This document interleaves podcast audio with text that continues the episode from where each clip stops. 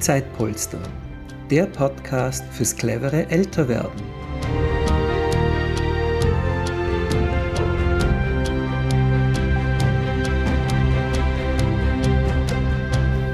Herzlich willkommen zur heutigen Podcast-Folge von Zeitpolster, dem Podcast fürs clevere Älterwerden. Mein Name ist Judith Schneider, ich bin Regionalkoordinatorin für Wien und Niederösterreich und habe heute zum dritten und leider letzten Mal, äh, vorerst zumindest, Karin Meyer zu Gast, um über die Torschlusspanik zu sprechen, die Angst, etwas verpasst zu haben.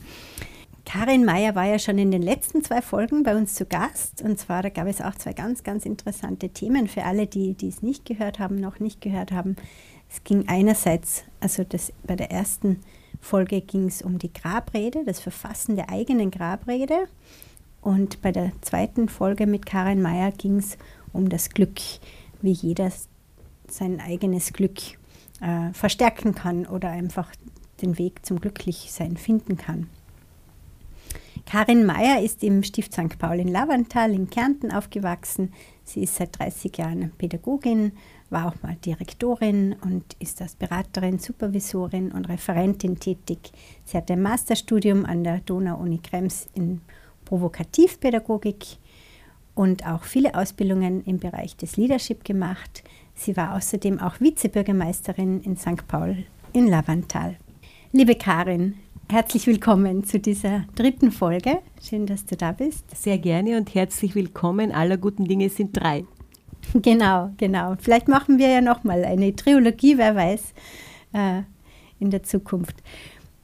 Karin, das äh, Thema Torschlusspanik, ja, also die Angst, etwas verpasst zu haben, das ist, scheint mir auch ein bisschen ein Tabuthema zu sein. Wiederum, das ist auch etwas, worauf ich noch nie so richtig gestoßen bin. Ja.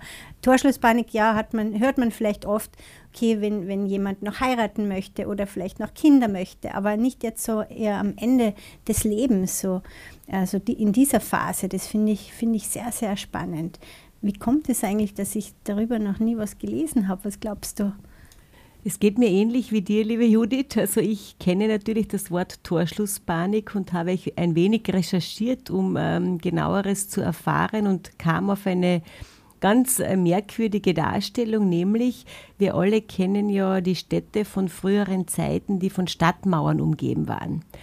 Und diese Stadtmauern hatten ja ein Tor, wo man reinkam und auch wieder rauskam.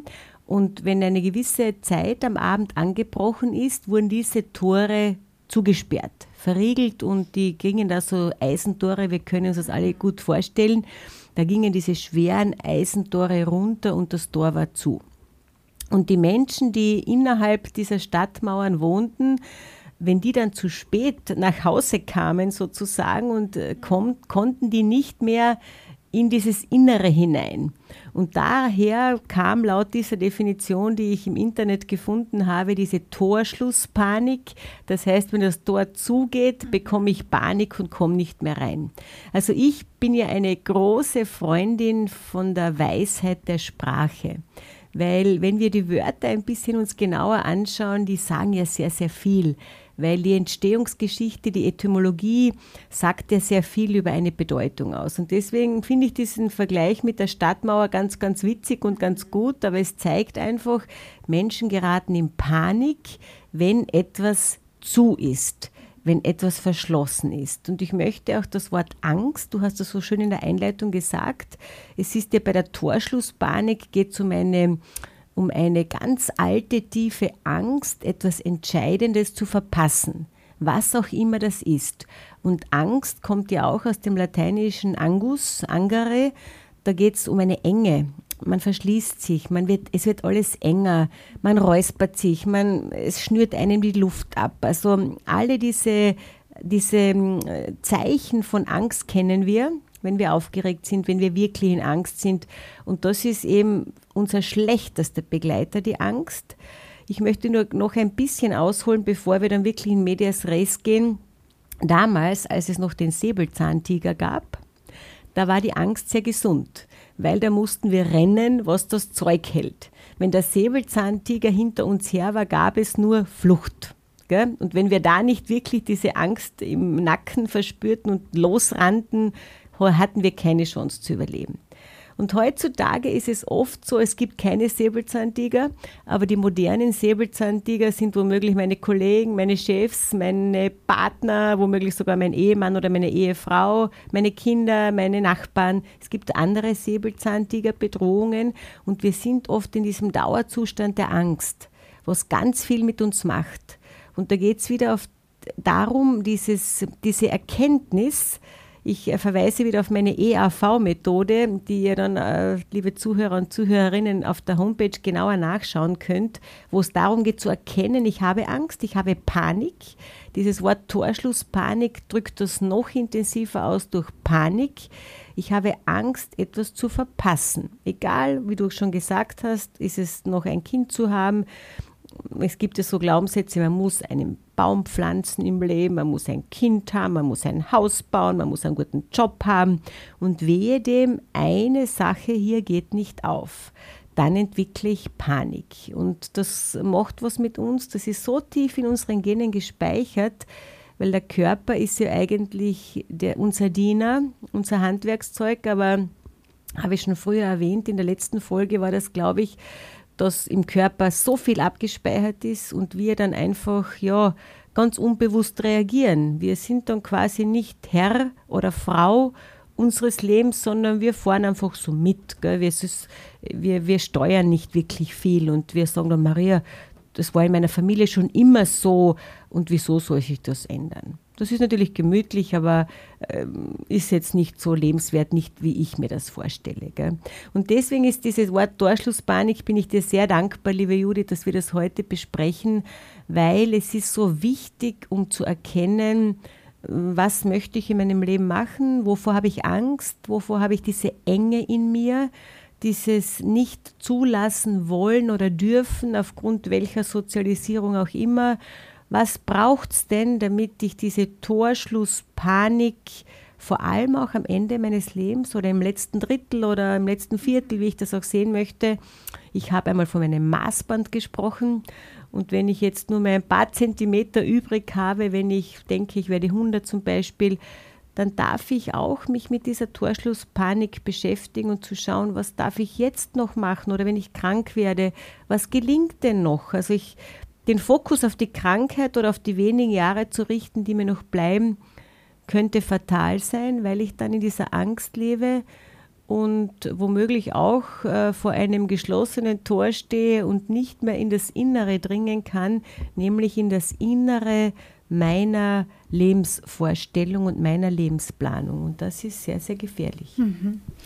Und wie schafft man das dann, damit Frieden zu schließen, wenn man eben etwas, was man eigentlich noch so gerne erreichen wollte, nicht mehr erreichen konnte. Hat es da auch wieder mit den Glaubenssätzen was zu tun? Also ich glaube, da auch wieder Parallelen zu erkennen zur letzten Folge. Und man sagt, okay, man muss einen Baum pflanzen, man muss ein Haus bauen und ein Kind bekommen. Also es hängt ja in Wahrheit alles mit allem zusammen. Und ich glaube ja, dass wir auch, äh, wir sind ja auch zu einem großen Prozentteil energetische Wesen. Es gibt, gibt ja ganz viel Energie. Manche Menschen spüren das und so, das habe ich gespürt oder ich habe an dich gedacht und plötzlich warst du da. Das kennst du vielleicht auch, liebe Judith. Gell? Das ist auch Resonanz. Also ich bin in Resonanz mit dem Leben. Und wenn ich natürlich positive Stimmungen, positive Vibes aussende, dann habe ich das auch zu erwarten. Und genauso ist es beim Negativen auch. Wenn ich dauernd grübele und mir das Schlimmste vorstelle, was soll dann anderes kommen? Und das ist natürlich auch etwas, was wir wissen sollten, weil es wieder eine Gehirngeschichte ist. Und natürlich auch mit unseren äh, Glaubensmustern und, und Denkmodellen zu tun hat, wie wir unser Leben weiterhin leben. Aber jetzt noch einmal zurück zu deiner Frage. Jetzt muss ich mal ehrlich sagen, kannst du mir die bitte noch einmal stellen? Natürlich, natürlich. Ja, wenn es jetzt akut ist, wenn man wirklich in der Situation ist und man ist vielleicht man weiß vielleicht, man hat jetzt nicht mehr so viel Zeit in seinem Leben und man hat diese Panik. Was ist denn dann akut zu machen? Was kann man denn dann tun dagegen? Genau, danke, dass du mir wieder auf die Sprünge geholfen hast. Ich, äh, da fällt mir jetzt ein, äh, ein Glaubenssatz ein, dass ich einmal irgendwo gehört habe, ich weiß gar nicht mehr von wem, ich glaube, meine Oma war das. Die hat immer gesagt, was du beginnst, musst du zu Ende bringen. Das ist eine sehr gefährliche Drohung, würde ich sagen hat wenig mit Durchhaltevermögen zu tun, wenn es einem dabei schlecht geht. Und ich hatte, hatte das aber so fest in meinem Ding gespeichert, in meinem Kopf, in meinem Bewusstsein, in meinem Körper, dass ich viele, viele Dinge viel zu lange gemacht habe und dabei geblieben bin, privat und beruflicher Natur.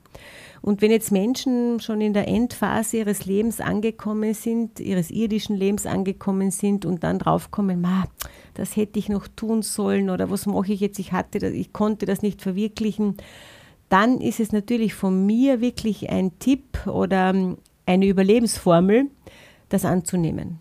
Das klingt jetzt so einfach, aber es führt kein anderer Weg vorbei. Wenn ich jetzt Stabhochspringerin werden wollte, und ich bin jetzt 96 mit zwei künstlichen Hüften, dann wird mir das nicht mehr gelingen. Dann ist das so ähnlich wie die rote Ampel, die einfach rot ist. Und da gibt es ja diese tolle Operette von Strauß, glücklich ist, wer vergisst, was nicht zu ändern ist. Und was Besseres fällt mir dazu auch nicht ein. Das heißt, gewisse Dinge, die nicht mehr machbar sind, die darf ich annehmen. Aber ich kann jetzt überlegen, was macht mir Freude? Mit meiner Situation, mit meinem Alter, wo kann ich mich einbringen, kann ich vielleicht mit Jüngeren was machen, kann ich in einen Dialog der Generationen einsteigen, kann ich das Wissen, meine Erfahrungen, meine Tipps, kann ich das weitergeben? Oder vielleicht schreibe ich ein Buch, vielleicht schreibe ich einen Artikel, vielleicht mache ich einen Podcast mit der Judith, was auch immer, vielleicht, vielleicht, vielleicht. Und aus diesem vielleicht sollte dann ein Tun werden. Und in meinem Buch habe ich auch über das Tun gesprochen, T-U-N, mit einem großen T und mit einem großen N, weil ich denke mir, wir sollen Tag und Nacht dabei bleiben. Das klingt zwar sehr stressig, ist es aber nicht. Mit der Nacht meine ich, wir sollten am Abend, bevor wir schlafen gehen, äh, mit einem guten Gedanken einschlafen, damit unser Gehirn, wenn es ja im Ruhemodus ist, vielleicht davon träumen kann, vielleicht zur Ruhe kommen kann. Und etwas fällt mir noch ein, bitte lass mich das an der Stelle sagen, wenn wir am Tag etwas Schlimmes erlebt haben. Wir sind gekränkt worden, wir sind beleidigt worden, wir wurden ausgegrenzt, wir wurden beschimpft. Wir können uns dank unserer Vorstellungskraft am Abend, wenn wir im Bett liegen und an diese Situation wieder denken, wie schlimm die heute war, können wir das umerleben. Und dieses Umerleben ist so einfach. Wir stellen uns die Situation vor, als wäre sie geglückt.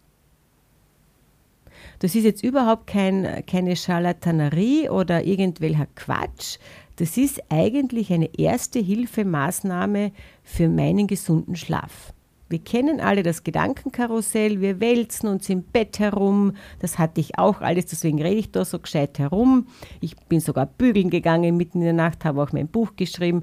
Also es ist schon gesund, wenn wir gut schlafen können.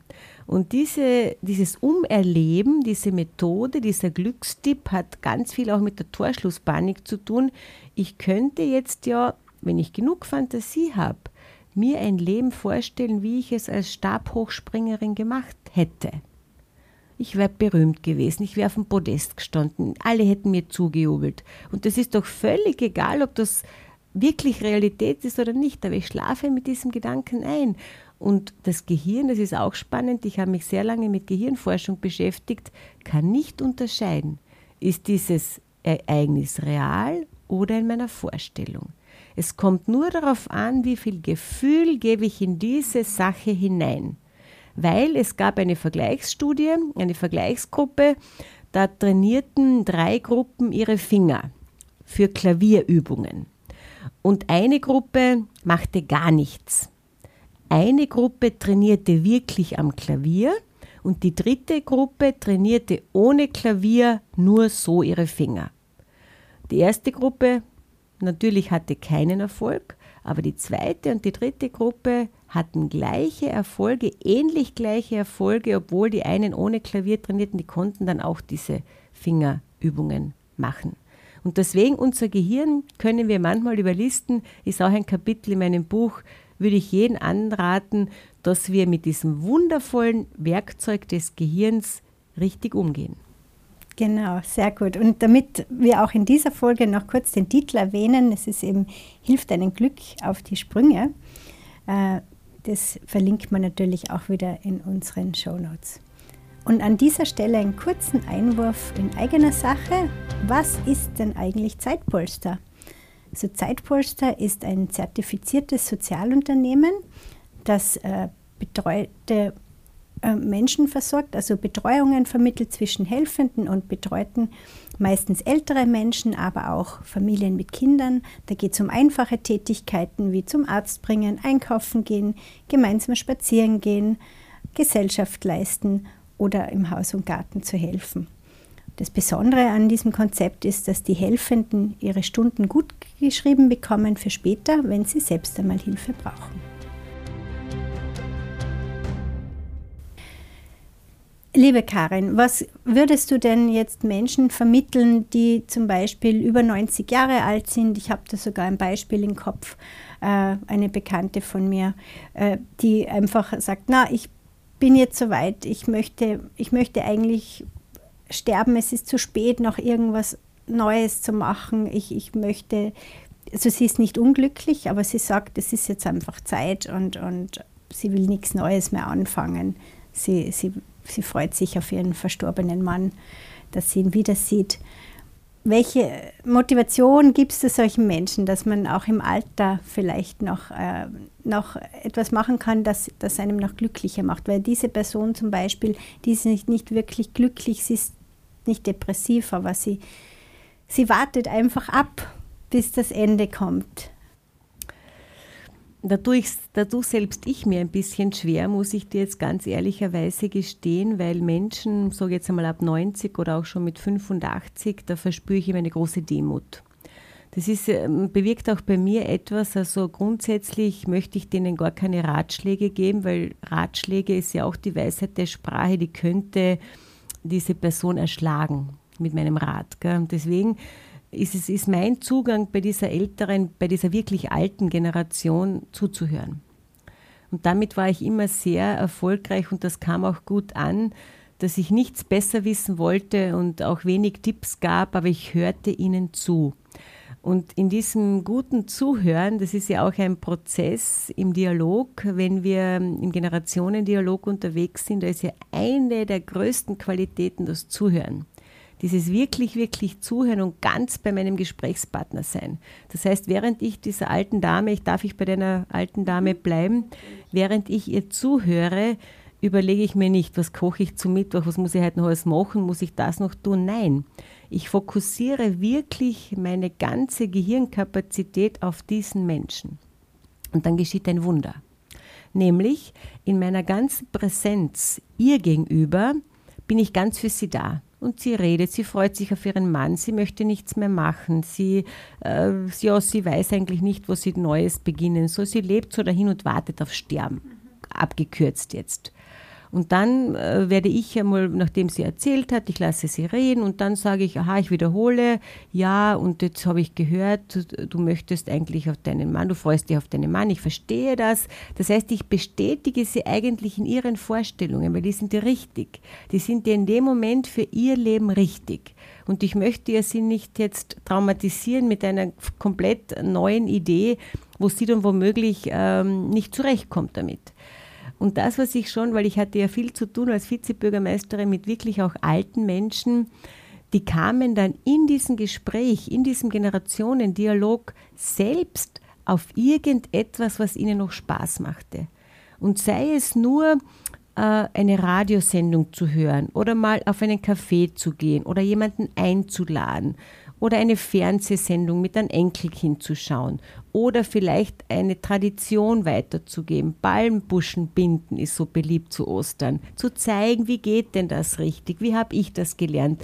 Und das meine ich mit diesem Generationendialog, wo man ganz niederschwellig Erfahrungen austauscht, wo man sich einfach zuhört, wo man sich wertschätzt und wo man den anderen so lässt, wie er eigentlich ist.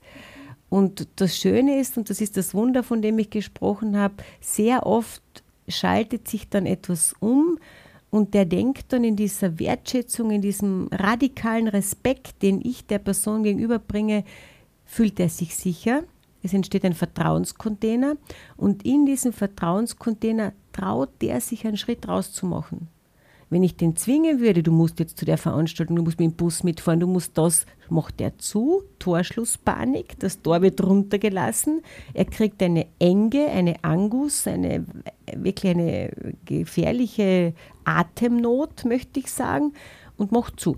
Und mit Menschen, die zumachen, schafft man es nicht, äh, was anderes zu bewirken. Aber ich muss einmal dieses Vertrauensverhältnis schaffen und dann hatte ich die Erfahrung, bis jetzt öffneten sich diese Menschen und wir kamen Stück für Stück drauf, was macht dir denn Freude? Und wenn sie sich darüber freut, dass ihr Tag immer super verläuft, dann ist es ihre mhm. Angelegenheit und ich respektiere das. Weil im, eigentlich ist es ja das Gegenteil von Torschlusspanik. Man ähm, sagt, naja, ich muss jetzt eigentlich gar genau. nichts mehr erleben. Das ist Weisheit, mhm. würde ich mhm. sagen. Das ist dann eigentlich schon Weisheit und, und viele Menschen, ich kenne sogar einen alten Mann, der bereitet sich aber sowas von bewusst auf Sterben vor. Der sagt, der möchte jetzt noch zwei, der macht selber auch Vorträge noch online. Der, der sagt zum Beispiel ganz bewusst, ich möchte dann in zwei, drei Jahren mich zurückziehen und dann darf ich meinen Körper verlassen und sterben so wie wir das halt uns jetzt vorstellen, das Sterben. Gell? Aber der, der beschäftigt sich damit und ich finde das gar nicht so schlecht. Ähm, und das ist bei allen Panikattacken, das kennen ja viele Menschen, die kommen ja vor allem nachts dann, wenn die Ruhe einkehrt, gell? wenn unser Puls runtergeht, dann kommt das, dann, dann, dann denken wir über das nicht gelebte Leben, über das Verpasste noch und, und äh, es ist auch so beruhigend zu wissen, ich muss nicht alles erleben. Ich kann zum Beispiel, wenn ich unbedingt nach Australien will, schaue ich mir eine wunderschöne Dokumentation über Australien an. Da gibt es ja schon so 3D-Filme, du glaubst du, gehst da durch. Also da gibt es ja schon tolle Sachen. Also das ist auch meine Meinung, ich muss nicht alles selbst erleben. Und da kann das Gehirn, wenn man sich auskennt, wirklich viel leisten. Ich kann mich so gut reinversetzen in die Vorstellung, in die Imagination. Und da möchte ich auch das Meditieren an der Stelle äh, nennen. Das ist ja auch schon Gott sei Dank gesellschaftsfähig geworden, zu sich ruhig zu werden, in sich ruhig zu werden und einmal einfach die Gedanken schweifen zu lassen. Gell? Und wenn sie kommen, dann lasse ich sie ziehen, wie Wolken und Himmel am Himmel. Und ich meine, ich rede jetzt schon relativ entspannt, aber ich ging auch durch viele Jahre der Selbsterkenntnis, die sehr schmerzhaft waren, bis ich heute hier und da so mit dir reden kann. Das geht auch nicht von heute auf morgen, muss ich ehrlich gestehen. Man braucht Zeit und man braucht auch schmerzhafte Erfahrungen, um zu dieser Einsicht zu kommen. Scheinbar. Manche, die das nicht brauchen, sind vielleicht von Haus aus weise. Ich weiß es nicht.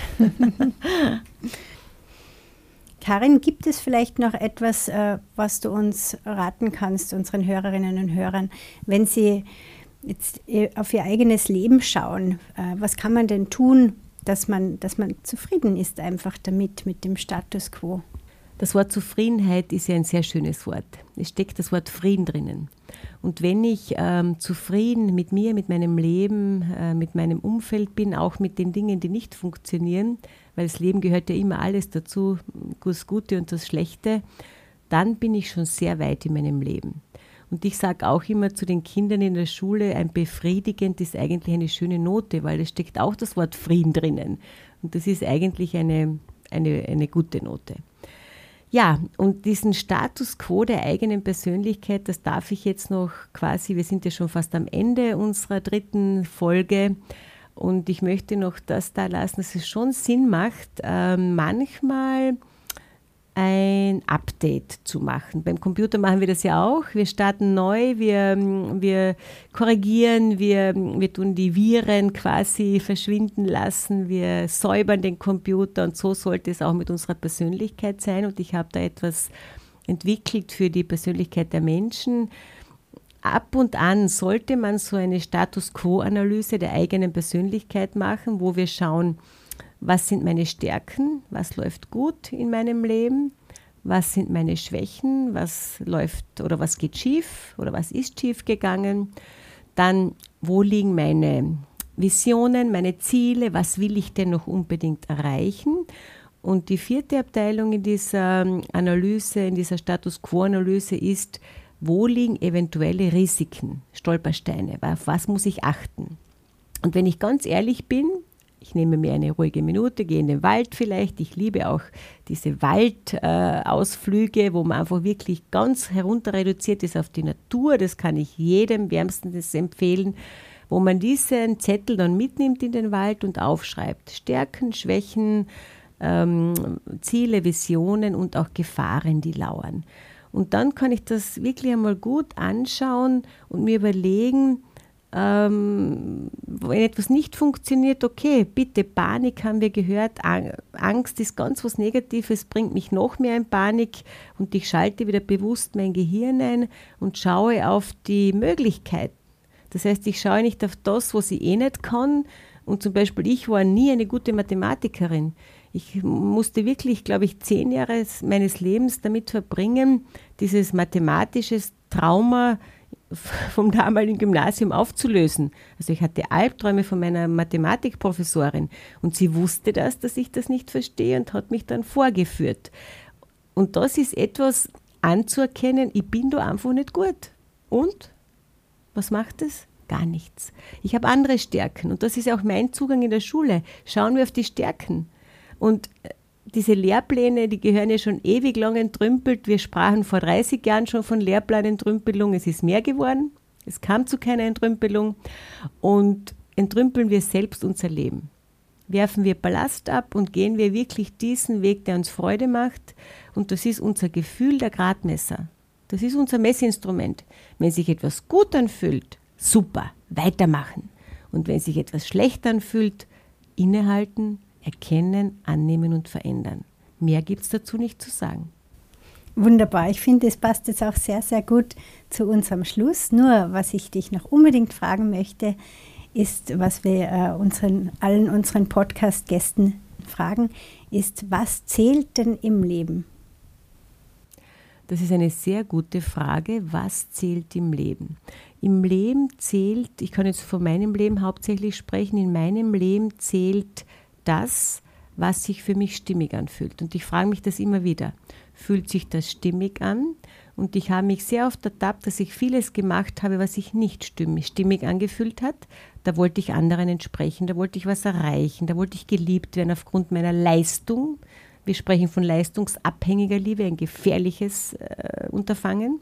Und jetzt äh, bin ich natürlich auch schon älter geworden und äh, traue mich zu sagen, nein, das fühlt sich für mich nicht stimmig an, ich mache das nicht.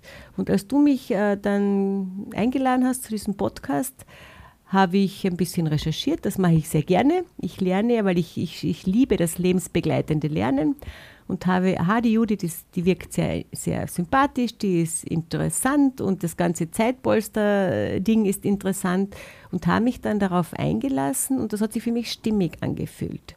Und das ist dieses kohärente Gefühl, wo alles fließt. Wir kennen das Wort Flow. Und bitte, liebe Zuhörer von Zeitpolster, schaut, dass ihr öfters in diesen Flow-Zustand kommt, wo sich einfach alles stimmig anfühlt. Die Frage ist, ist es machbar? Verstehe ich das, was ich tue? Und macht es für mich Sinn?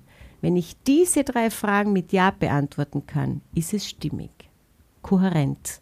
Und das ist etwas, was ich noch als Abschluss mitgeben darf. Herzlichen Dank für dieses schöne Gespräch, liebe Karin. Sehr gerne, sehr gerne. Danke fürs Zuhören. Wir freuen uns, wenn Sie diesen Podcast teilen und empfehlen. Es gibt noch keine Zeitpolstergruppe in Ihrer Umgebung? Gründen Sie doch eine. Alle Infos dazu unter www.zeitpolster.com.